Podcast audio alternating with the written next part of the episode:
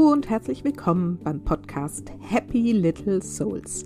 Der Podcast, der dir zeigt, wie du die schönste Vision deiner Familie leben kannst. Ich bin Susanne, ich bin Expertin für bewusstes Familienleben und helfe Müttern dabei, das Leben mit ihren Kindern bewusst zu genießen. Ziemlich genau vor drei Jahren ist meine erste Podcast-Folge online gegangen und ich weiß noch, wie aufgeregt ich damals war.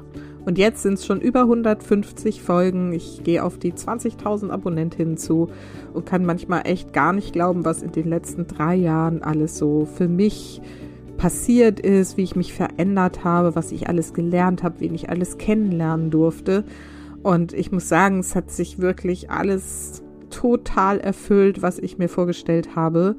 Und es wird noch viel, viel größer und schöner werden. Aber alles in meinem Tempo, alles Schritt für Schritt. Und das finde ich gerade echt total schön.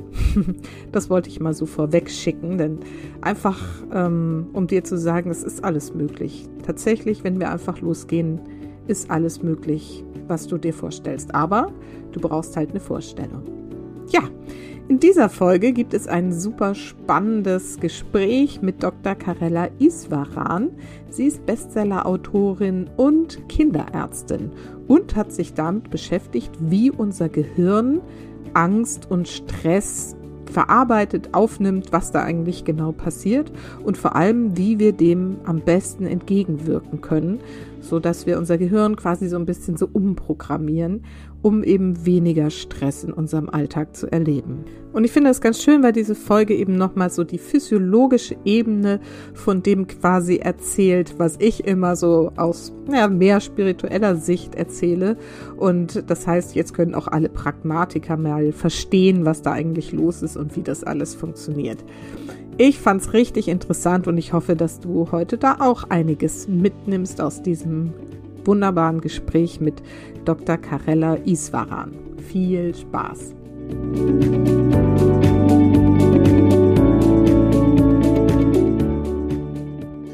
So, und heute gibt es wieder ein Interview für euch. Und zwar habe ich Dr. Karella Iswaran eingeladen. Sie ist Kinderärztin, Spiegel-Bestseller-Autorin und Speakerin in ihren Büchern Das Geheimnis gesunder Kinder und das Geheimnis ausgeglichener Mütter. Das war der Titel, über den ich gestolpert bin und ich dachte, hm, da müssen wir doch mal reinhören, wie das geht. Und in diesen Büchern beschreibt sie eine neue Methode des Denkens, das Beneficial Thinking. Sie hilft damit, überflüssige Sorgen, Ängste und Stress zu vermeiden und damit auf diese Weise auch Krankheiten sogar vorzubeugen. Und was dieses Beneficial Thinking ist, das wird sie uns heute erzählen. Ich freue mich total, dass Sie da sind, liebe Frau Iswaran, und dass wir es jetzt geschafft haben mit einigen Hindernissen. Und äh, ja, schön, dass Sie da sind. Ja, vielen Dank, dass Sie mich eingeladen haben. Sehr gerne. Genau, meine Eingangsfrage ist ja immer so, erzählen Sie doch erstmal ein bisschen was über sich. Wer sind Sie und was machen Sie eigentlich so ganz genau? Mein Name ist Dr. Karella Iswaran. Ich bin Fachärztin für Kinder- und Jugendmedizin und mache diesen Beruf über 20 Jahre. Über die Zeit habe ich äh, natürlich die Kinder habe ich immer lieb, aber inzwischen habe ich die Eltern auch sehr lieb gewonnen und versuche nicht nur die Kinder, äh, den Kindern zu helfen, sondern ich habe sehr früh verstanden, dass wenn man die Eltern mitnimmt und Familien mithilft, gemeinsam stabiles äh, Leben zu ähm, aufzubauen, dann hilft es den Kindern auch indirekt. Das heißt, ich habe mich dann auf diesen Stress der Eltern fokussiert, hauptsächlich die Mutter voran, überwiegend die Mutter bei mir in der Praxis. Und inzwischen geht es ja weiter, die Eltern, aber die Kinder und gleichzeitig jetzt habe ich eine ganz neue äh, Patientenschaft, das sind Jugendliche und junge Erwachsene. Mhm. Und äh, zunehmend ist das Thema Stress, das Thema Angst, das Thema Panik, äh, wie komme ich mit dem Leben klar ähm, und mhm. auch die Vorstellung, die ein Mensch hat, äh, da versuche ich den ein bisschen wieder zu sich zu holen und ihm Zuversicht und Hoffnung äh, zu vermitteln. Mhm. Ja, wahrscheinlich sind ne, gerade die Jugendlichen neben den Müttern mit die Hauptleidtragenden gewesen, so aus den ganzen letzten Jahren, wobei wir alle ja. da einiges davon getragen haben. Aber ich habe es ja auch selber an meiner Tochter gemerkt und an ihrer ganzen Generation mit ihren 17 Jahren, was das so gemacht hat, wenn man sich da nicht mehr treffen ja. darf und so. Ja, genau. Aber bleiben wir erstmal noch bei Ihnen. Ähm, Sie sind also Ärztin und haben dann irgendwann gemerkt, okay, äh, nur mit den Kindern zu arbeiten, bringt nicht immer den gewünschten Erfolg, so stelle ich mir das vor, sondern Sie haben ja irgendwann. Ja, mit Kindern arbeiten bringt immer den Erfolg, aber man kann es erweitern. Ja, äh, ja. Das kann man erweitern. Das eine hat mit dem anderen gar nichts zu tun. Wir machen ja die gleiche Arbeit mit den Kindern, aber ich habe mein Arbeitsumfeld erweitert auf mhm. die Eltern. Und ähm, Jugendliche waren sowieso gehören dazu. Ich bin Kinder- und Jugendärztin, aber hauptsächlich die Eltern beziehe ich mit in meine Arbeit ein, führe lange mhm. Gespräche und gehe die Sache ein bisschen anders an als früher vielleicht, wie ich das in der Klinik gelernt habe. Äh, wenn man im Krankenhaus ist mit Krankenhausärzte, oft ist es, eine Diagnose wird gestellt und den Eltern wird gesagt, so wird es gemacht, aber viel mehr auch nicht. Mhm, ganz mhm. häufig hilft viel mehr, hilft noch mehr, dass man die Eltern einfach im Arm nimmt und mit ihnen ein kurzes Gespräch führt und erklärt, weißt du, das und das ist richtig, deine Aufmerksamkeit ist richtig, aber man kann es auch so oder so sehen und die sind unendlich dankbar und ist auch sehr erfolgreich. Hilft mhm. sehr. Genau, also da haben Sie irgendwie gemerkt, es macht Sinn, auch die Eltern mit einzubeziehen, die Mütter wahrscheinlich hauptsächlich. Und wie kam es denn dann dazu, dass Sie gesagt haben, jetzt habe ich da irgendwie was so, ne, also ich habe was verstanden, wie wichtig das ist, dass es den Müttern auch gut geht. Wie kam es, dass Sie dann gesagt haben, ich entwickle diese Methode und schreibe ein Buch darüber? Also es war immer, man behauptet etwas. Ja, man sagt, Angst entsteht im Kopf. Aber dann habe ich gedacht, ja, wo denn genau?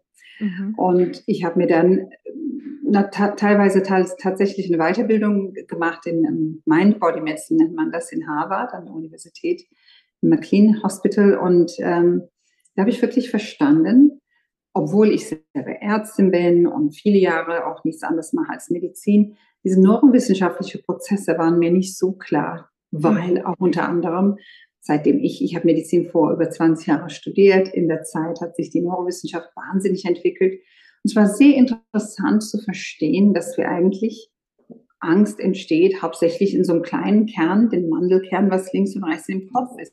Ich habe gedacht, wow, okay.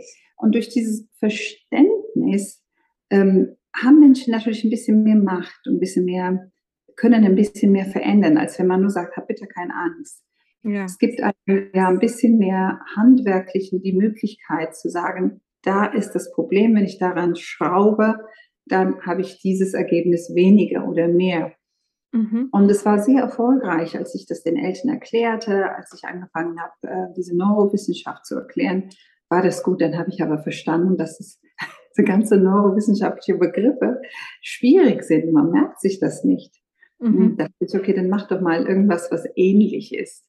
Mhm. Und so und so habe ich Charaktere entwickelt für das Gehirn, die verschiedenen Organe im Kopf und ähm, ein Bild entwickelt, was man sich vorstellen kann. Und das ist diese Basis unseres Denkens. Der erste Schritt ist, den Stress zu beseitigen, aber danach kommen noch andere Dinge dazu, die auch sehr spannend sind. Mhm. Mögen Sie das mal so ein bisschen ähm, genau das jetzt erklären? Wie geht es mit der Angst und dem Stress? Wie entsteht das im Kopf und wie können wir es eben dann in den Griff kriegen? Also Stress entsteht durch im Grunde genommen Dinge, die wir merken und der Teil vom Gehirn, der für Stress zuständig ist, ist ein, wir nennen das ein altes Gehirnteil, weil unser Nummer eins ähm, im Grunde genommen, wir wollen als erstes überleben und Gefahren beseitigen. Mhm. Also als primitive Mensch muss man sich vorstellen, wir waren ja nicht so entwickelt. Das sieht man auch an den Dingen, die wir machen. Wir hatten vor, vor tausend Jahren kein, keine Autos in der Form. Unsere Entwicklung hat wahnsinnig schnell in den letzten 200 Jahren, vor allem in den letzten 100 Jahren zugenommen wir konnten gar nicht so denken. Unsere Gehirne waren auch vorher kleiner. Was wir hauptsächlich gemacht haben, wir haben versucht zu überleben. Und das heißt, wenn Angst uns begegnet, sind wir entweder gelaufen, wir haben uns versteckt oder wir haben gekämpft. Und dieses primitive Flucht- oder Kampfreaktion, und manchmal waren wir unfähig, irgendwas zu machen, das kennt man, aber man völlig fassungslos ist erstarrt. Wir sind auch vielleicht erstarrt, dann sind wir auch nicht weitergekommen. Aber diese, diese primitive Fähigkeiten formen unser ganze Angst- und Stresssystem. Und dafür gibt es im Gehirn zwei wichtige Organe, die sind mit unseren Augen und Nase und Haut verbunden, unser sensorisches System. Mhm. Und das, was wir sehen und riechen und, und was wir erfahren im Leben, das wird als Nachricht an unserem Gehirn, kommt das an. Ich sage mal, das ist vielleicht ein großer Kochtopf, wo alles gerührt wird und es gibt eine kleine Organ links und rechts im Kopf. Die sehen aus wie Mandelkerne, die sind links und rechts hier. Das nennt man Amygdala. Mhm. Und diese Amygdala ist eine Bündel für Nervenzellen und die ist für die Angstwahrnehmung zuständig und die entscheidet und sagt, hm, das ist etwas beängstigend und schickt eine Nachricht dann in den Körper hinein, das Nervenzellen, ähm, die Nervenzellen, das ist ein Nervenstrang, wir nennen das das sympathische Nervensystem. Dann, wenn wir das erfahren, Hormone ausschütten wie Cortison, Adrenalin, unser Blutdruck äh, steigt, unsere Herzfrequenz steigt und wir sind angespannt und wir haben dann Kraft und Energie, wir haben Energie für die Kraft, die wir brauchen, um diese Gefahr so auszuweichen oder zu, be zu bekämpfen. Mhm. So, das Gleiche passiert uns natürlich, wenn unser kleiner Fünfjähriger beim wunderbaren Abendessen den Apfelsaft umkippt. Mhm. Oder wenn wir zur Arbeit fahren und vor uns düttelt einer, obwohl wir zu spät sind zur Arbeit und Kindergarten. Oder wir wollen unser Kind abholen und wir haben mhm. drei Autos links, rechts und in der Mitte, die alle langsam gleich bei irgendwie ganz unter 50 fahren und wir sind in Eile. Unsere Energie steigt. Es steigt auch, wenn wir streiten, steigt auch, wenn wir schlechte Gedanken haben. Mhm. Und das Problem ist aber, dass wir oft diese, diese Kraft benutzen für etwas, was gar nicht so richtig gefährlich ist. Und wenn wir das häufig benutzen, häufig, dann entwickeln wir so eine Stressgewohnheit, wir werden ständig gestresst, wir finden keine Lösungen und es macht uns auch krank, weil diese, diese Hormone, Chemikalien, die wir bei diesen Gedanken ausschütten, die schaden unsere Gefäße, die schaden unser Immunsystem, die schaden unser ähm, Hormonsystem und wir merken, dass wir erschöpfen. Das heißt, chronischer Stress führt zu Burnout. Mhm. Deshalb ist der Stress nicht nur wichtig, ähm, um unsere Energie zu geben, das kann uns auch vernichten. Die meisten Krankheiten, die wir haben, sind Krankheiten, die stressbedingt sind. Mhm. Übergewicht, Blutdruck, Herz-Kreislauf-Krankheiten, Immunkrankheiten. Das heißt, Stress verursacht die meisten Krankheiten, würde ich sagen, behaupten in der westlichen Welt. Und das ist sinnvoll, darüber nachzudenken, weil es macht nicht nur uns krank, sondern es macht unsere Beziehungen krank. Und deshalb sage ich beneficial thinking. Auf Englisch heißt es vorteilhaft denken. Mhm. Ich muss meine Gedanken nicht nur reinigen, sondern darüber nachdenken, was ich gerade denke. Mhm. Ob das ein vorteilhafter Gedanke ist, ja oder nein. Wie kann ich mit meinem Leben, mit meinen Mitmenschen umgehen, damit wir alle ein bisschen mehr Vorteil aus dem Leben haben, mhm. als wenn wir nur ständig im Kreis uns drehen und streiten und erschöpft sind dann am Ende. Mhm. Ja, genau. Da, da will ich gleich ganz viel noch mehr drüber wissen. Aber erstmal noch mal interessiert mich jetzt das mit diesem, äh, mit den Gedanken und dem Stress. Heißt es dann, dass also der Stress zum großen Teil tatsächlich durch das, was wir denken, ausgelöst wird, weil wir nehmen irgendwas wahr und stülpen ja sozusagen irgendeinen Gedanken da drauf, der dann wiederum den Stress verursacht, richtig? Genau, wir beobachten irgendwas und tatsächlich schreibe, beschreibe ich auch in dem Buch, dass dieses Stressorgan, die da, dafür verantwortlich ist, das auszulösen, diese kleinen Mandelkerne links im rechten Kopf, sind verbunden mit einem sogenannten Seepferdchen, der Hippocampus, das nennt man Seepferdchen, weil es tatsächlich so aussieht.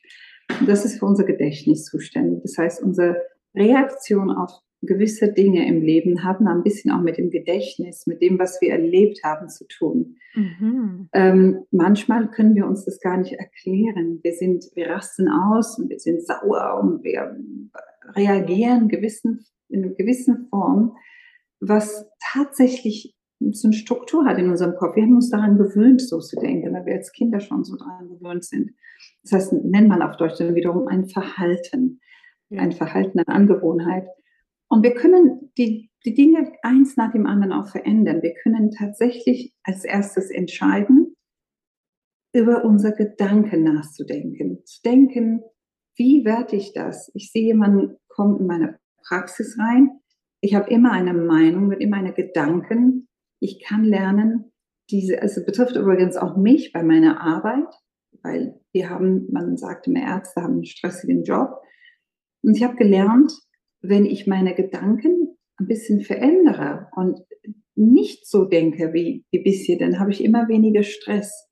Mhm. Wenn wir Patienten haben, die vielleicht ein bisschen schwierig sind, weil ihre Meinung anders ist und dann können wir einfach mal lernen zu sagen, toll, das ist eine Herausforderung. Ich habe heute Morgen meinen Lehrling erklärt, die schwierigen Patienten müssen Sie als Diamant betrachten. Die sind schwer zu schleifen, aber sehr wertvoll, weil wir lernen von denen. Wir lernen, was wir denn falsch sehen.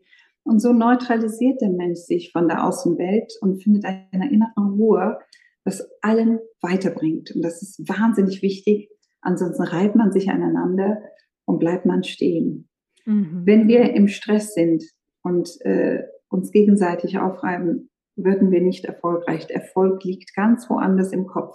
Mhm. Das heißt, Menschen, die zu viel Stress haben, zu viel Streitigkeiten, zu viel Unausgeglichenheit, die kommen nicht vorwärts, weil mhm. das ein Teil des Gehirns, was primitiv ist, was in meinem Haus, ja ein Gedankenhaus gebaut, diese Benefit Thinking House, das ist im Keller.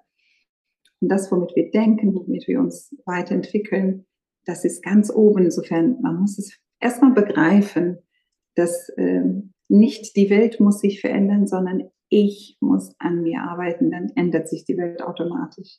Ja, ja. Finde ich ganz spannend und äh, gibt genau das wieder, was ich eben auch so für mich irgendwie erschlossen habe. Ne? Ich finde ganz spannend, Sie haben das gerade geschildert, wie das ist, wie Sie jetzt anders über Ihren Arztberuf denken.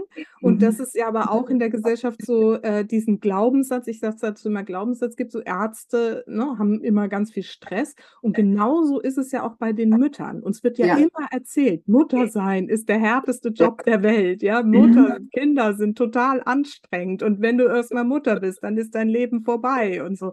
Und das heißt, wir gehen ja schon mit so einer Erwartungshaltung quasi, wenn wir Mutter werden, ähm, in dieses Geschehen und denken so, oh Gott, was passiert jetzt? Bringen, bringen wahrscheinlich so Grundstressgedanken mit. Ja. Und ähm, das ist natürlich das, was uns irgendwie gerade uns Mütter dann eben auch so dauerhaft belastet. Jetzt haben Sie gerade so schön gesagt, ne, dass äh, dieser Urinstinkt oder diese, diese, ähm, dieses äh, alte Gehirn ist ja der, der Keller. Und da sind wir nicht mehr kreativ und finden keine neuen Wege, neues Denken. Wie kommen wir denn aus dem Keller in das Obergeschoss dann? Also es gibt was ähm, ganz wichtig zu dem, was Sie gerade erzählt haben. Mutter sein ist schwierig. Es wird jetzt auch in der jetzigen Zeit gerade, ist sehr populär geworden, so ein bisschen Opferhaltung anzunehmen. Ja, das heißt, wir kokettieren mit der Sache, dass alles so schwer ist, alles furchtbar ist. Leider Gottes, unser Gehirn ist ganz naiv und nimmt alles an. Wenn ich meinem Gehirn sage, ah, Mutter sein ist ganz schlimm, dann wird mein Gehirn denken, oh Gott, Mutter sein ist ganz schlimm. Ich kann aber sagen, dass alles, was toll ist, einen Einsatz von mir fordert. Und Kinder sind toll, ich kriege die nicht geschenkt in eine Tüte, wie ich es vielleicht mir vorgestellt habe, sondern die kommen mit sehr, sehr, sehr viel Arbeit und sehr viel Erwartung und ich muss sehr viel leisten. Wenn ich das weiß, dann ist die schlaflose Nacht auch nicht ein Problem. Ja. Ich habe neulich jetzt heute irgendwo in der Zeitung gelesen, dass eine Schauspielerin gesagt hat, wie schlimm, die hat ein Trauma von den schlaflosen Nächten. Dann sage ich, ja, wunderbar, du hast ein Trauma, weil du dir das anders vorgestellt hast. Aber jede Mutter hat schlaflose Nächte die ersten drei Jahre. Das gehört dazu. Und ein Kind ist nicht ein Geschenk, was in ein Paket kommt, was ich auspacke und sage, wow, wunderbar, sondern ein Kind ist sehr viel Arbeit, sehr viel Einsatz. Und wenn ich schlau bin und es verstehe, entwickle ich mich dadurch zu einem besseren Mensch. Kinder mhm. sind wunderbar und die schlaflosen Nächte gehören dazu. Mhm. Deshalb ist es sinnvoll, dann zu denken, genauso wie ich das jetzt auch beschreibe, und nicht zu gestresst zu sein. Das heißt, wenn ich eine schlaflose Nacht habe, das ist zum Beispiel etwas, was extrem stressig ist, und ich kann zum Arzt gehen und sagen, kannst du bitte dafür sorgen, dass mein Kind schläft, was nicht in der Regel nicht klappt. Ich kann aber mir sagen, ich habe jetzt in der Nacht weniger geschlafen, wie kriege ich den Schlaf tagsüber? Wie kann ich dafür sorgen, dass ich den Schlafausgleich für mich finde. Ich sage immer, die Kinder schlafen immer ausreichend genug. Die haben kein Schlafproblem. Die haben nur einen anderen Rhythmus. Also, und das ist ein ganz anderer Ansatz, als ständig zu versuchen, dieses Kind zum Schlafen zu bringen, was absolut aus der Natur des Kindes heraus nicht machbar ist, weil die haben eine andere Natur. Mhm. Wenn wir das verstehen, suchen wir einen anderen Weg. Und wenn ich meinem Gehirn sage, ist so toll, mein Kind schläft aber nichts, ich habe Schlafmangel und die Dinge so sehe, wie die sind, ich sage, ich brauche dringend Schlaf, empfindet mein Gehirn für mich eine Lösung. Und das ist wiederum eine Arbeit von dem Kortex, von dem Denken. Und das ist viel weniger anstrengend. Mhm. Und viel, man entwickelt auch nicht eine Abneigung zum eigenen Kind. Deshalb ist es wichtig, wie wir denken. Daran können wir immer ein bisschen was tun. Finde ich ganz spannend. Sie haben gerade gesagt, äh, schlaflose Nächte, das ist ganz großer Stress. Ja. Also klar, es ist natürlich körperlich, ähm, körperlicher Stress, aber ist der größere Teil des Stresses nicht tatsächlich das, dass wir denken, oh Gott, jetzt habe ich wieder nicht geschlafen, jetzt liegt wieder ein ganzer Tag vor mir, wie soll ich das nur schaffen? Also können Sie das mal so, so ja. was ist der größere Anteil daran? Sozusagen? Nee, der größte, tatsächlich ist das größte Anteil der schlaflose Nacht, weil wenn mhm. wir nicht schlafen, findet das, das mhm. Gehirn keine Zeit, sich so wieder zu beruhigen und man muss das irgendwie wie so ein Spielzimmer betrachten. Das, dann, dann liegen alle Spielzeuge durch die Gegend und man findet nichts mehr. Und so ist dann schlaflose Nacht. Mhm. Schlaflose Nacht verursacht auch sehr viel Angst ähm, und eine Art Unfähigkeit, den Tag zu begegnen. Insofern ist es tatsächlich eine wichtige Sache, die wir wahrnehmen müssen, aber es gibt in der Gesellschaft wahnsinnig viele Menschen, die wenig und schlecht schlafen. Deshalb ist es wichtig, darüber nachzudenken, früh einen gesunden Schlafrhythmus zu entwickeln. Gut, es ist in der Anfangszeit der Kinder schwierig, weil die Kinder sich anders verhalten. Und dann, man muss auch ehrlicherweise sagen, dass manche Eltern haben keine Hilfe von außen, was das Kind dann nachmittags nimmt. Viele Paare versuchen das jetzt gleichzeitig, aber wir können uns auch dann mit anderen Müttern zusammentun. Und das ist etwas, was wir in der Gesellschaft viel weniger haben. Man geht niemals zusammen mit einer anderen Mutter, sagt, weißt du was, nimm mein Kind jetzt zwei Stunden, auch wenn es ein Stillkind ist, und lass mich mal bitte schlafen. Mhm. Wir sind sehr autonom geworden. Das heißt, wir wollen alles selber regeln. Wir wollen ja nicht als schwach da gesehen werden. Und wenn ich Zeit hätte, würde ich eine Schlafgruppe gründen und nicht eine Krabbelgruppe. Super Idee. Ja, und würde sagen, vielleicht ja, ist eine Idee. Vielleicht können Sie das mal ein anstoßen. Ich habe leider keine Zeit und werde wirklich eine Kultur daraus machen, dass die Kinder einfach mal bei einer Mutter bleiben und die eine schläft einfach vier Stunden mhm. und dann wirklich auch schläft. So, das Problem ist, wenn ich nicht geschlafen habe, kriege ich ja den Stress dadurch, weil mein Gehirn unruhig ist. Und ich denke immer, was mache ich? Und dann steigere ich mich ein. Ich finde keine Lösung, weil ich nicht denken kann. Ähm, und das dreht sich im Kreis und dann kommt der nächste Nacht und der nächste Nacht und der nächste Nacht. Und daraus wird ein chronischer Schlafmangel. Also Schlafmangel muss in irgendeiner Form angegangen und angesprochen werden. Ja ist auch äh, nachvollziehbar, nicht umsonst ist es, glaube ich, eine Foltermethode, irgendwie bei Gefangenen irgendwie den, ihren Schlaf zu entziehen. Also insofern, das mhm. darf man dann schon ernst nehmen. Und darf eben aber trotzdem auch nochmal hier jetzt ne, aus diesem Keller in das Obergeschoss kommen und ja. fragen, ne, wo kriege ich jetzt meinen Schlaf her? Nicht in diesen Stress, so, oh Gott, oh Gott, alles ist ja. ganz schlimm, da drin stecken bleiben, sondern in dieses Obergeschoss und wie ist die Lösung? Wo kriege ich jetzt, ne, wen kann ich fragen? Sowas wie, gibt es eine Mutterschlafgruppe oder kann ich eine gründen? Super Idee. Ähm, wie komme ich denn aber aus? Weil viele bleiben ja in dem Keller so oder in diesem, in diesem Stressmodus ähm, drin. Wie komme ich denn da raus? Um also, als erstes sage ich, ich will, ist die Lösung. Ich will das jetzt anders haben. Ja. Die Entscheidung ist wichtig. Wir müssen uns wahrnehmen und entscheiden. Und wenn wir sagen, ich will, dann ist die Wahrscheinlichkeit, dass ich eine Lösung finde, höher als vorher.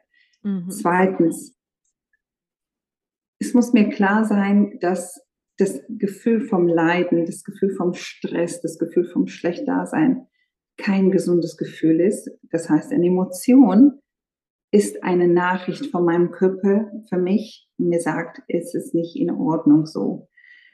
Wie komme ich da raus? Eine der wichtigsten Sachen, die wir haben für diesen Stress, die wir haben, es gibt immer so einen akuten Stress, was wir erleben, wenn wir gerade unterwegs sind, Streit haben mit jemandem, hm, vielleicht vor einem Tag nicht schlafen. Und es gibt dann auch wiederum der chronische Stress. Das müssen wir mal voneinander trennen. Mhm. Beim akuten Stress behaupte ich immer oder sage ich immer, es gibt ja etwas, was uns aufregt. Wir haben eine Aufregung, indem wir jetzt schlecht geschlafen haben. Wir sind im Keller, wir sind, wir sind im Stressmodus. Ähm, eine ganz tolle Sache, was unser Körper wieder beruhigt, ist ein Nerv. Das ist der zehnte Hirnnerv, der Nerv ist Vagus. Und der Nerv ist mit dem Zwerchfell verbunden. Mhm. Das heißt, es gibt, wenn wir atmen, schüttet das Gehirn eine gewisse Stoff, das Acetylcholinamin, und das beruhigt die EMI, die Amygdala. Ich nenne unser Amygdala dieses kleine, stressverursachende Organ. Es geht über diesem Organ wie ein bisschen wie, ähm, wie Wasser über dem Feuer und das beruhigt sie. Das zweite ist, dass dieser Nerv tatsächlich Verbindungen hat mit unserem Herzen und das Herzrhythmus. Und wir können bei, mit Atemübungen tatsächlich lernen, diese Organ, was Stress verursacht, zu beruhigen und dieses Stressverhalten mit dem Magen, was zusammenknallt, mit dieser Anspannung, mit diesem Herzrasen, das können wir auch beruhigen. Und ähm, ich beschreibe immer so, ein, eine Minute und 30 Sekunden Atemübung, wo wir, können wir gleich jetzt üben, zusammen für einen Atemzug. Wir können ja tief einatmen. Und wir atmen ganz lang und ruhig raus. Und wenn wir unser Puls tasten, merken wir, dass beim Einatmen ist der Puls hoch, beim Ausatmen der Puls niedriger ist. Und beim Ausatmen ist das, womit wir unser Körper beruhigen. Das ist wirklich eine chemische Reaktion. Also, was man auch noch machen kann, ist, dass beim Ausatmen, wenn wir wirklich so gestresst sind, so atmen, dass wir quasi Kehlkopf spüren. So ein bisschen wie so ein, wie so ein Schnarchen und das ganz langsam. Und ich empfehle den Eltern, das achtmal zu machen. Einatmen und lang ausatmen. Nochmal einatmen und lange ausatmen. Beim achten Mal, das dauert ungefähr eine Minute und 30 Sekunden, haben wir tatsächlich eine Stabilisierung im Körper für die Zeit. Das beruhigt unser Stresssystem und ich kann dann wieder denken und sagen, so, dann sage ich immer, was ist das Problem? Mhm. Wer kann mir helfen? Und wie finde ich die Lösung? Die mhm. drei Sachen müssen wir uns fragen. Mhm. Das ist herrlich. Das kriege ich auch von den Eltern oft gesagt, dass die dann, dann kriegen die die Aufgabe, das wirklich morgens diese Atemübungen zu machen, wenn die aufwachen. Und dann manchmal sagen, ich muss hier schnell auf. Ich sage eine Minute 30 Sekunden. Und abends, bevor sie ins Bett gehen. Mhm.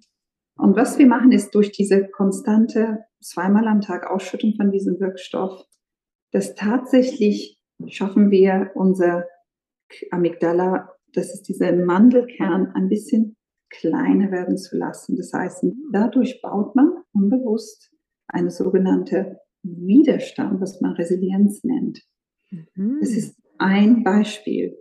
Das heißt, wir haben einen Baum und äh, wir können diese Nerven, die uns beruhigen, immer dicker werden lassen, die Nerven, die uns aufregen, immer kleiner werden lassen mit dieser Übung.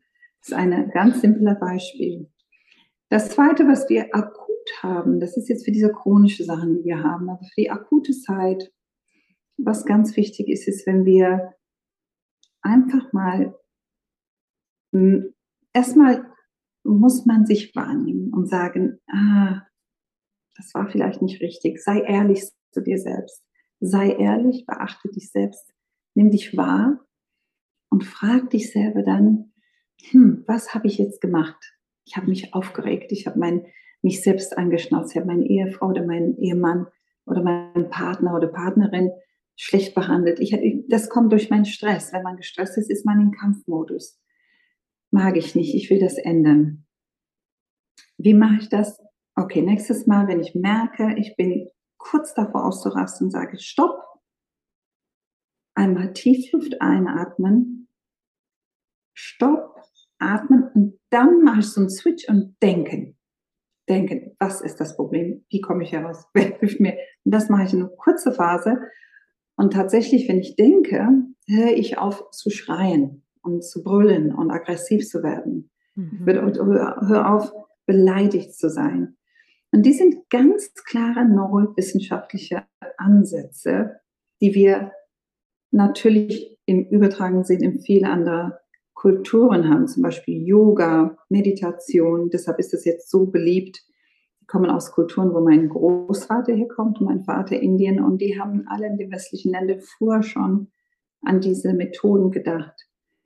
Und es gibt auch für die chronischen Probleme auch Sachen wie Meditation, Yoga, habe ich gesagt, Atemübungen, aber auch Beten. Man kann tatsächlich, auch wenn man nicht an Gott glaubt, man kann an Emi, an diese kleine Mandelkerne ansprechen, beten und am Gehirn schon. Und man einfach mal ein zehnminütiges Gebet aussprechen morgens. Liebe Gehirn, wenn man an Gott glaubt, lieber Gott, wenn man an irgendwas glaubt. Und dieses, dieses wiederholte Weg von dem Angst, wenn man gerade jetzt aufwacht und sagt, um Gottes Willen, was erwartet mich alles? Einfach mal diese drei Minuten Zeit nehmen zu sagen, ich bitte um Ruhe, ich bitte um und bitten nicht an irgendetwas von außen, sondern dass mir mein Gehirn sich stabilisiert.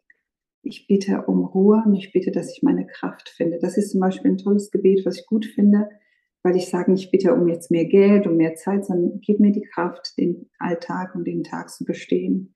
Und dadurch ähm, kriegt mein Gehirn eine Nachricht, eine klare Botschaft, was es zu tun hat und fokussiert sich dann auch, statt nach unten zu gehen und mit dem Stress anzufangen. Mhm. Toll. Also das ist äh, faszinierend. Ich wusste schon sehr, sehr viel von dem, was Sie gerade erzählt haben, aber dass sich sogar physiologisch das Gehirn dann verändert, wenn wir da regelmäßig ja. zum Beispiel atmen, ähm, das finde ich wahnsinnig faszinierend. Ähm, also das heißt, wir kommen aus diesen Stresssituationen einmal wie schon so oft erzählt und gesagt und gehört, irgendwie durch das Atmen. Das ist wirklich einfach so ne, der, der Grund, die Grundlage. Und dann geht es eben um dieses vorteilhafte Denken. Und Sie haben jetzt schon so ein paar Beispiele gebracht. Vielleicht können wir noch mal so drauf schauen. Die Mütter jetzt so gerade in den letzten zwei Jahren haben ja nun irgendwie mhm. noch viel, oder drei Jahre sind es jetzt fast schon, viel, viel, viel auszuhalten gehabt. Was nehmen Sie denn so in Ihrem Alltag wahr, was so die größten Sorgen und Ängste momentan sind?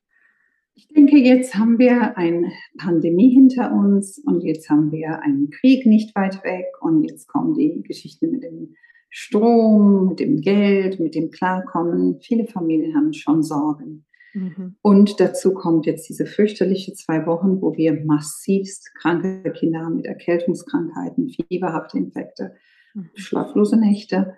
Wenn der Winter kommt, wird es dunkler, die Sonne ist nicht mehr da. Und das ist eine trübes Jahreszeit und wir müssen uns wirklich ähm, innerlich stärken. Außerhalb von diesem Atmen, das ist eine Wirk Wirkung auf diese Organe, das sind typische ähm, kleine Hilfsmittel, haben wir aber auch ein System in unserem Kopf, was uns Freude ermittelt. Das ist unser Freudesystem.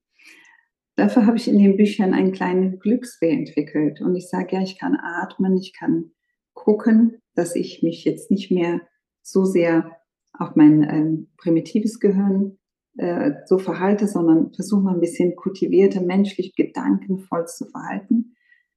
Wir haben diese Sache, was wir gesagt haben, Stop, Atmen, Denken, Handel, SADH. Es gibt aber auch eine Sache, was wir mit den Gedanken machen können, dass wir die Gedanken nicht nach unten, sondern nach oben ausrichten, wenn etwas passiert, wo ich das furchtbar finde, wo ich ausraste, wo ich denke, kann ich zum sagen, stopp und versuche mal ein Bild einzubauen. Ich nenne das Switch. Wir können, wir haben so eine kleine Zeit, bis wir was merken, bis unser Körper reagiert. Es gibt ein kleines, kleines, kleines Sekundenteil von Zeit, wo wir einfach mal ablenken können. Mhm. Ähm, furchtbarer der Gedanke immer, wenn ich in den Kindergarten komme und ich kriege gesagt, dass das Kind Läuse hat zum Beispiel. Aber ich habe gerade ein Meeting, morgen ist eine Demonstration, ich habe keine Zeit und so weiter. Es gibt ja alles Mögliche, was uns stresst.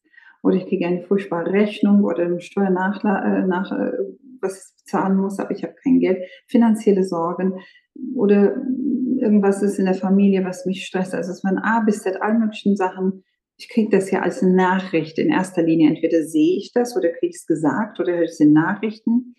Was auch immer, kann ich immer noch mal in der Sekunde sagen, oh, furchtbar, nein, denk an irgendwas. In meinen Büchern sage ich immer Kaiserschmarren. Das ist einfach ein Bild, was ich persönlich für mich gefunden habe, wo ich denke, denk an irgendwie Schokoladenkuchen oder Omas Geburtstag oder den, mein Ehetag, wo ich geheiratet habe. Irgendwas Schönes, was anders ist, als was jetzt ist. Und das kann man wie so eine Karte, immer wenn diese Horrornachricht oder irgendwas Schlimmes kommt, kann ich das aufhalten. Erstmal nein, erstmal denke ich an meinen Kuchen. Hört sich banal an, aber diese banale, doofe Sache, mein Gehirn kennt den Unterschied nicht. Ich kann auch philosophisch nachdenken über Sokrates, interessiert mein Gehirn nicht. Aber der Kuchen wird mein Gehirn ablenken. Das heißt, die massive Ausschüttung von Hormonen, die dann stattfinden durch diese Angst, wird nachlassen. Und ich habe eine Sekunde Bruchteil zu denken und Lösungen zu finden. Und was ich wichtig finde, was wir verstehen sollten, ist, die Lösungen haben mit unseren Gedanken zu tun. Mhm. Das heißt, es ist nicht egal, was ich denke. Und ähm, kann denken, es ist furchtbar. Ich kann aber denken, okay, es kann furchtbar sein, aber ich finde eine Lösung. Dann sofort, ab sofort ist dann ich sage immer dann in dem Buch der Aufzug wieder oben. Und wenn ich denke, habe ich einen ganz anderen Vorgang, als wenn ich mir Sorgen mache über die Zukunft, erschreckt bin, auf was jetzt gerade passiert ist oder was passiert ist in der Vergangenheit. Mhm. Und wir sagen ja, diese Wiederkauen von Gedanken ist auch überhaupt nicht sinnvoll. Und dieses Sorge machen über die Zukunft ebenfalls nicht. Insofern, ähm, wenn wir Sorgen uns machen über die Zukunft, weshalb wir natürlich uns schlecht fühlen, können wir uns fragen, was ist das, worüber ich Sorgen mache und was kann ich tun dagegen und gibt es eine Lösung? Und ist das denn wirklich gefährlich? meistens, die meisten Dinge sind nicht so. Also für uns, für den meisten Menschen gibt es immer eigentlich einen Alltag, was noch okay ist. Wir sehen das ja auch bei den Kriegs Leute, die wirklich auch im Krieg, wir haben ganz viele Familien aus der Ukraine, die tatsächlich diese ganze Bombardierung erlebt haben, die geflohen sind. Und sie sind geflohen. Der, der Körper flieht dann auch. Und dann kommen die, müssen von vorne anfangen. Die sind traurig und die haben viel verloren. Aber ich finde es bewundernswert, wie viele trotzdem mental nicht zusammenbrechen, sondern den Weg nach vorne finden. Und dazu sind wir alle in der Lage.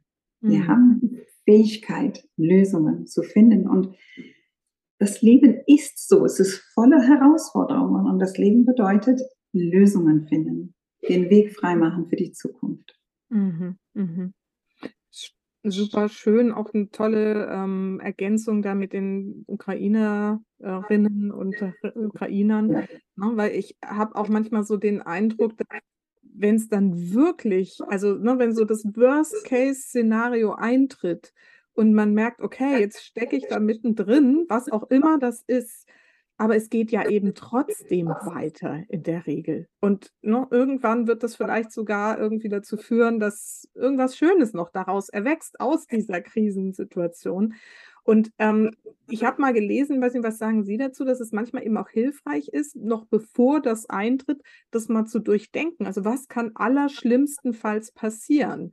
Und was geht dann noch weiter? Also um in dieses Lösungsdenken ähm, reinzukommen, weil ich finde, dass das oft vielen so schwer fällt, in dieses Lösungsdenken. Ja, aber das, die Lösungswege sind ja da sehr schwierig, weil ähm, es ist so interessant. Es, was ist denn das Problem? Das Problem ist ja eingebildet. Ich glaube, dass ein Krieg kommt. Ich glaube, es gibt keine Heizung. Ich glaube, ich glaube, ich glaube. Und eine Lösung für eine Glaube gibt es nicht. Mhm. Eine Antwort gibt es dafür nicht. Ich kann nur, wie weit gehe ich denn? ja, ich kann ja auch vielleicht Krebs bekommen. Was mache ich? Das heißt, diese, ich persönlich finde, dass was wir brauchen, überwiegend sind Freunde, mhm. äh, Menschen, mit denen wir gut klarkommen, dass wir einfach sagen, weißt du was, im Notfall können wir zusammen eine Lösung finden. Ja. Das ist wichtig. Ich habe jetzt Freundin gestern besucht und die hat mir gezeigt, dass eine wiederum eine andere Freundin von ihr hat ihr von Amazon eine Liste von 17 Sachen geschickt für den Fall von dem Blackout. Das heißt, wir haben keine Stromversorgung. Dazu gehört ein Kanister, Kanne Benzin, Ofen, ich weiß gar nicht, tausende von Sachen. Und ich fand das interessant. Ich habe gesagt, ja, du kannst ja Glück haben, du hast ja eine Freundin, die das alles ausgesucht haben. Da sagst du, soll ich das kaufen? Ich habe gesagt, ich würde es nicht tun. Weil wenn da kein Strom ist, ist kein Strom, kommen wir auch klar. Dann würden alle keinen Strom haben. Und diese Benzin ist dann von zwei Wochen gut für eine Familie, vielleicht für eine Woche. Dann hast du immer noch das Problem, dass du keinen Strom hast. Es gibt Länder, die gar keinen Strom haben. Wir werden klarkommen. Irgendwas würden wir tun, weil wir Menschen sind. Mhm. Und dieses Vertrauen ist wichtig. Mhm. Und nicht jetzt schon für den eben nicht vorhersehbaren Zukunft alle möglichen Chaos zu veranstalten. Es ist wie diesem Horten von Mehl und von Klopapier. Und das ist das Gleiche. Hab doch Vertrauen. Und ich kann davon ein Lied singen, weil ich tatsächlich in so einem Kriegsland aufgewachsen bin. Und ähm, ich habe erlebt, wie das ist, wenn man ähm, es gibt Menschen, die auch wirklich bis zum letzten existenziellen Abgrund gefallen sind und ihr Leben verloren haben. Also wir sind davon sehr, sehr, sehr weit weg. Mhm. Mhm. Was wir brauchen allerdings ist eine gute, starke Psyche, die uns in jede Lebenssituation trägt. Weil die kriegen wir nicht geschenkt. Die können wir nicht kaufen. Deshalb ist es viel, viel, viel wichtiger, in der jetzigen Zeit, wo noch nicht viel passiert ist, nicht viel Dramatisches, an unser Gehirn, an unsere Art zu denken, zu arbeiten. Weil das wird uns in jeder Krise weiterbringen. Ja, super. Also der Appell sozusagen ist jetzt schon das, was Sie jetzt an vielen Tipps irgendwie hier schon rausgehauen haben, irgendwie zu praktizieren und unser Gehirn darauf zu trainieren, in Lösungen zu denken und eben nicht in Ängsten und Sorgen stecken zu bleiben, sodass egal, was dann passiert, wir schon ein anderes Denken dann darauf haben werden und damit dann besser umgehen können. Ja, weil Sie können ja, das Problem ist, im Leben gibt es ja viele, viele Krisen. Es gibt nicht nur die Krise, was wir dann in den Nachrichten hören, was im Krieg kommen kann. Die Krise, wir können auch krank werden, wir können einen Unfall haben, wir haben so viel. Der Tag ist mit möglichen Krisenmöglichkeiten gefüllt. Und deshalb können wir so nicht leben. Wir müssen aber die Realität auch mal erkennen, dass wir tatsächlich für die Welt in einer relativ gute Situation leben. Und die Dankbarkeit dürfen wir auch nicht vergessen. Dankbarkeit ist wichtig. Und wenn ich denn da ein Problem habe, und das muss ich in diesem Fall auch erwähnen, es gibt Familien, die ernsthafte Probleme haben und ernsthaft keinen Ausweg sehen, weil sie nicht wissen, wie sie die Lösung finden. Aber auch die haben eine Möglichkeit, eine Lösung zu finden. Und ähm, die müssen da Vertrauen haben und, und die Hoffnung nicht verlieren. Solange wir denken können, haben wir Hoffnung. Der zweite Punkt ist, was ich immer wahnsinnig wichtig finde, sind unsere Mitmenschen. Hm. Es gibt immer Nachrichten, wie schlimm die Menschen geworden sind und der Jugend von heute und ich weiß nicht, was es alles gibt, aber der Mensch ist grundsätzlich wunderbar. Wenn wir die Kinder sehen, wie sie geboren werden, die sind toll. Dann wachsen die auf und natürlich verhalten sie sich so, wie sie erzogen werden, haben Werte, die unterschiedlich sind. Aber im Kern, wenn der Mensch nicht gerade in dieser ähm, Flucht- oder Kampfsituation ist, ist der Mensch wahnsinnig nett. Menschen sind gut. Daran glaube ich nicht mehr, sondern es ist so. Das heißt, es gibt immer Menschen, die uns auch helfen in der Situation. Deshalb ist es wichtig, dass wir unser Dorf bauen, dass wir Freunde haben, dass wir jetzt, wenn wir in einer guten Situation sind, den anderen helfen und der Mensch lässt einen nie fallen, wenn es darauf ankommt. Vielleicht der eine schon, aber der andere gibt es dann noch, den Neue, den wir nicht kennen, vielleicht der uns hilft. Mhm. Super, ja. Das finde ich total schön und das ist wahrscheinlich mit einer der wichtigsten Botschaften, dass wir generell wieder gut über die Menschen und die Welt und das, was irgendwie da auf uns wartet, irgendwie denken und eben mal den Fokus wegnehmen von all dem, was einem irgendwie ständig erzählt wird, was alles so katastrophal und schlimm ist, sondern den Fokus darauf richten, was eben gut ist. Und ich bin da ganz bei Ihnen. Ich bin auch der festen Überzeugung, dass der Mensch an sich gut ist und genial ist und äh, Lösungen finden wird. Ja. Und was, was man wirklich reduzieren kann, was sehr, sehr, sehr viel ähm, Stress verursacht, sind die Nachrichten. Mhm. Zweitens, Sozial, Social Media ist eine Punkt, selbst wenn ich manchmal gucke, denke ich immer, wow, wie kriegen die das denn alle hin? Also es gibt immer ein Bild von einer Welt, gerade bei Eltern, die sehr viel in Social Media sind wegen den Kindern, dass alles anders toll ist und dass sie sich verbessern müssen. Ja. Und ich würde das reduzieren. Ich würde wirklich weniger mich nach außen orientieren, sondern meine Einheit mit mir selbst und meinem Kind im Vertrauen einfach aufbauen. Ähm, wenige Menschen, die ich lieb habe, ähm, zulassen und ich denke, damit ähm, lässt sich das Leben viel einfacher leben, als wenn wir uns zerstreuen in diese Nachrichtenwelt, die nur daran interessiert sind, uns zu beunruhigen, weil wir nur dann schauen und klicken und liken ähm, diese Nachrichtenkultur, finde ich, ist etwas, was wir von, wovon wir uns immer mehr distanzieren sollen. Ich träume auch von einer Welt, wo die Medien eben ne, geklickt werden, weil sie gute Nachrichten verbreiten und deswegen irgendwie ne, sich auf die Good News spezialisieren, was dann ja. möglich wäre, wenn wir das drehen würden, weil dann das ja auch das ganze kollektive Denken sich ja verändern würde und man den ganzen Fokus darauf richten würde. Ja, das, das wird nicht stattfinden, weil das kauft man nicht. Die Emi-Amygdala hört nur zu, wenn was gefährlich ist. Ja, wenn wir alle daran arbeiten, dass sie immer kleiner wird. wir müssen an uns, ja, einzeln in unserem eigenen Haushalt müssen wir daran arbeiten. Ja, ja genau. Wir müssen bei uns selber anfangen und ja. zumindest da schon mal irgendwie. Ja. Wunderbar. Ich danke Ihnen. Es war tatsächlich ein für mich sehr spannendes Gespräch, wie ich ja schon angekündigt habe. Ähm, es gibt Ihre Bücher, ich werde die gerne verlinken. Ähm, das können wir dann irgendwie machen. Da kann man nochmal ganz genau nachlesen, wie Sie das auch so schön beschreiben mit dem Keller und dem Haus und dem Dach und wie man da von unten nach oben kommt und so. Also sehr warme Empfehlung auf jeden Fall. Ich habe zum Schluss immer zwei Fragen an meine Gäste, die würde ich jetzt auch gern kurz noch stellen.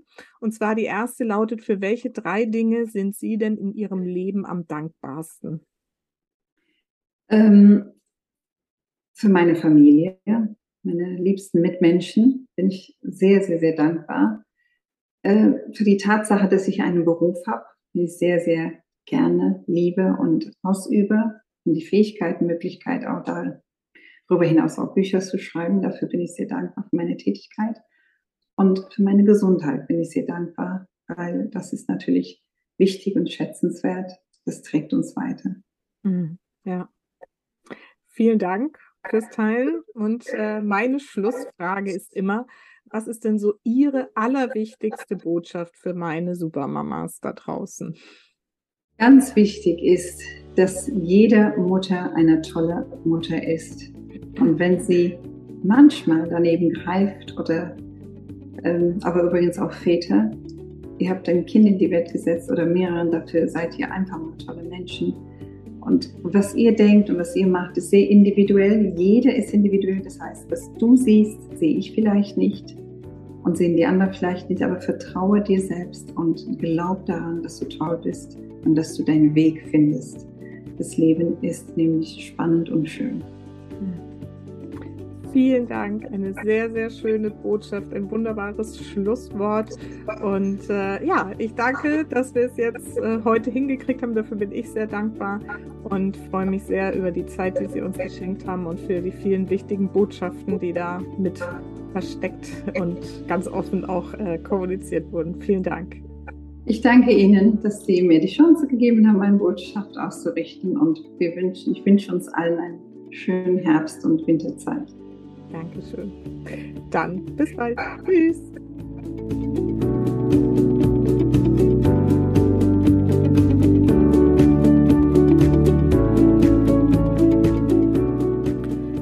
Na, hast du ein bisschen was mitnehmen können? Also für mich ist immer noch diese Vorstellung, dass der Mensch von Grund auf gut ist und dass wir wirklich zuversichtlich in die Zukunft blicken dürfen und sollten vor allen Dingen eine der wichtigsten Botschaften aus diesem Gespräch. Ich hoffe, du kannst das für dich mitnehmen und umsetzen. Wenn nicht, wenn du dabei Unterstützung brauchst, schreib mir gerne eine Mail an susanne at happylittlesouls.de oder buch dir über meine Webseite www.happylittlesouls.de einen Kennenlerntermin und dann können wir einfach mal schauen, wo du stehst und ob du vielleicht ein bisschen Unterstützung brauchst, dabei dein Gehirn zum vorteilhaften Denken zu bewegen. ja, und ansonsten bleibt mir nur zu sagen, vergiss nicht, Familie ist, was du daraus machst. Alles Liebe, bis ganz bald. Deine Susanne.